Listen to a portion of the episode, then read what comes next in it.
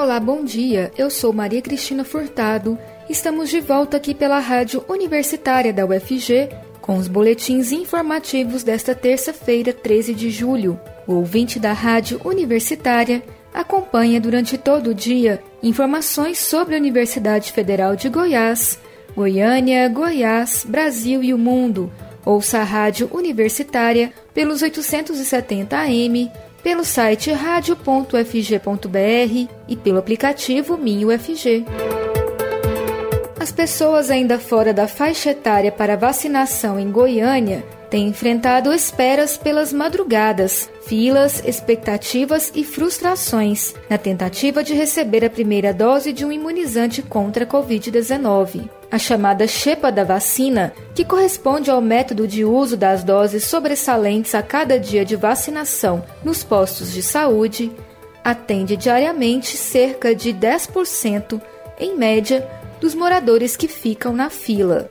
No geral, entre uma e três doses são que sobram. Em um dia bom, até cinco doses ficam para a xepa. Pelas regras do Memorando 18-2021, os nomes para a xepa devem ser colocados em uma lista entre 8 e 11 horas da manhã, e os interessados voltam ao local da vacinação 40 minutos antes do encerramento do dia, para verificar se sobraram doses e quantas sobraram.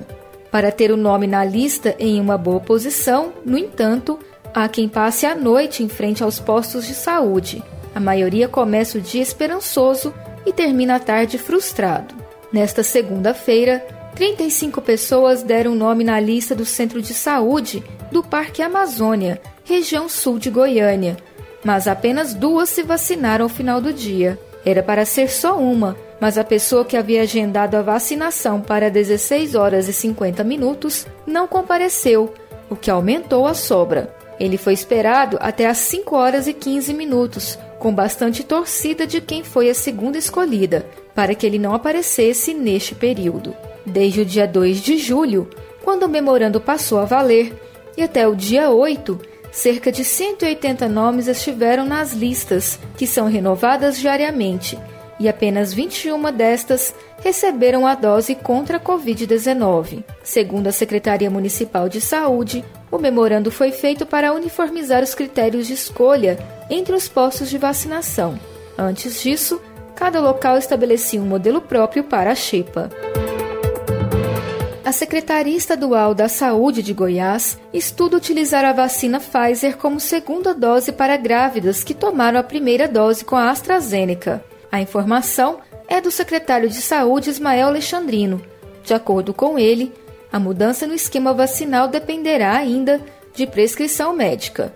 A aplicação da AstraZeneca em grávidas foi suspensa em Goiás no dia 11 de maio, logo após recomendação da Agência Nacional de Vigilância Sanitária, Anvisa e Ministério da Saúde.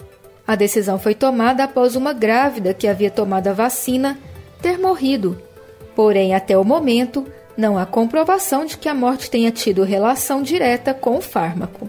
Mais de 18 mil grávidas tomaram a primeira dose em Goiás, de acordo com o portal da Secretaria da Saúde. Dessas, 2 mil receberam a AstraZeneca.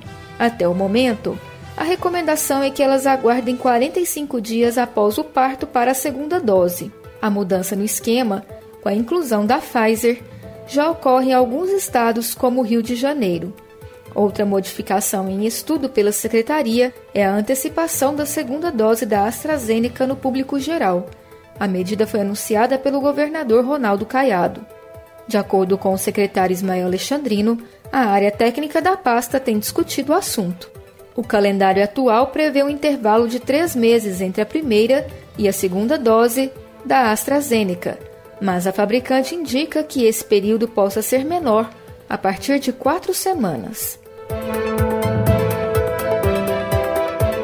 Projeto de grafite homenageia profissionais da saúde de Tumbiara, município do sul de Goiás. Os painéis estão na região do centro da cidade, o bairro Jardim Liberdade, próximo ao Hospital Municipal Modesto de Carvalho. A iniciativa é do artista Valdir Mendes, de 41 anos, e do psicólogo Michel Machado, de 43 anos, moradores locais. Michel acompanhou de perto a atuação dos profissionais, e diz ter se emocionado com o amor, respeito e atenção que ele e outros pacientes receberam enquanto esteve internado no H-Camp de Tumbiara. Ele conta que deu entrada no local junto com outras três pessoas e apenas ele sobreviveu. As conversas com os profissionais da unidade que o acompanharam eram o que mantinham Michel confiante. O projeto de grafite surgiu em uma conversa com um amigo de longa data, Valdir, que realiza trabalhos em larga escala há cerca de 20 anos. O artista já estava com a ideia na cabeça desde que finalizou uma homenagem a um colega de pinturas que faleceu na mesma época. Os dois colocam a mão na massa em intervalos de trabalho e horários livres. Michel auxilia nas primeiras demãos de tinta para preparar o fundo do muro para receber a arte, que eles criam previamente em conjunto. Na parte da noite, eles vão até o local para projetar o desenho para riscar um rascunho. Valdir, então, executa o grafite. Depois, Michel volta à cena para aplicar verniz como finalização. Começam hoje as inscrições para o sétimo Icuman Lab, Laboratório de Fomento à Produção Audiovisual no Centro-Oeste, que acontece online pelo segundo ano consecutivo devido à pandemia. O laboratório será entre os dias 5 e 15 de outubro e busca por projetos de longa-metragem ou séries da categoria ficção, representados obrigatoriamente por diretores e ou produtores de Goiás, Mato Grosso, Mato Grosso do Sul e Distrito Federal. Em 2020, na sexta edição, a primeira no formato online, foram 30 projetos audiovisuais do Centro-Oeste inscritos. A diretora do Icuman Lab, Maria Abdala, reafirma o compromisso da instituição com a diversidade e, por isso, espera a participação de um público com intensa pluralidade de projetos. Serão selecionados seis projetos em 2021. Entre os critérios para a seleção estão as qualidades artísticas e técnicas, factibilidade do projeto apresentado e viabilidade de produção, potencial e originalidade da proposta, estágio de desenvolvimento e qualidade dos materiais obrigatórios apresentados. A iniciativa online contará com palestras abertas ao público, consultorias gratuitas individuais e em grupo para os projetos selecionados, pitching e premiação, além de atividades complementares. Os profissionais em capacitação terão acesso a tutores consolidados no mercado, com experiência em atividades de formação e em treinamento profissional. Os projetos devem ser inscritos pelo site www.icuman.com.br barra lab underline 2021 até o dia 10 de agosto. Na página também é possível conferir todo o regulamento. A lista com os selecionados será divulgada no dia 9 de setembro. Prefeitura de Aparecida de Goiânia disponibiliza cursos online para qualificação de trabalhadores e desempregados. Os cursos são disponibilizados por meio da plataforma digital da Secretaria do Trabalho. Basta acessar trabalho.aparecida.gov.br/cursos. As aulas são realizadas 100% online e os cursos são destinados às pessoas de baixa renda que sejam alunos matriculados ou egressos da educação básica, trabalhadores de baixa renda, empregados ou desempregados. As vagas disponíveis na plataforma são resultado de uma parceria entre a Prefeitura, SENAC e SENAI. Por meio do SENAC, 6 mil vagas foram disponibilizadas para nove cursos e, por intermédio do SENAI, foram disponibilizados sete cursos com vagas limitadas. Estão disponíveis os cursos nas seguintes áreas profissionais: auxiliar de produção, auxiliar administrativo, assistente ambiental, assistente de distribuição, assistente de operações logísticas, assistente de planejamento da produção, assistente de suprimentos, operador de tratamento de águas e efluentes e supervisor inovador. Estão disponíveis ainda mais 6 mil vagas para cursos profissionalizantes em parceria com o SENAC, nas áreas de cuidador de idoso, assistente de recursos humanos, agente comunitário de saúde, técnicas de vendas, assistente administrativo, recepcionista, estoquista, assistente de logística e operador de caixa.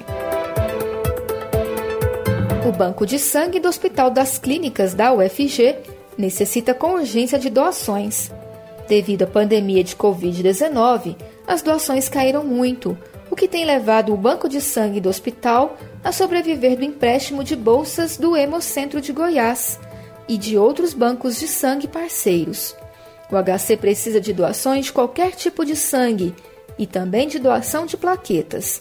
Para evitar aglomerações, as doações estão sendo agendadas pelo telefone 62 3269 8326. As doações são feitas de segunda a sexta-feira, das 7 às 11 horas da manhã e da 1 às 5 da tarde, e aos sábados, das 7 às 11 horas da manhã. O boletim informativo da Rádio Universitária volta logo mais às 3 horas. Fique ligado na programação pelos 870 AM, pelo site radio.fg.br e pelo aplicativo MinUFG. A Rádio Universitária também está nas redes sociais. Siga a rádio no Instagram e no Facebook. E não deixe de conferir os informativos em formato de podcast pelas redes sociais e nas principais plataformas digitais de áudio. E se puder, fique em casa. Maria Cristina Furtado para a Rádio Universitária.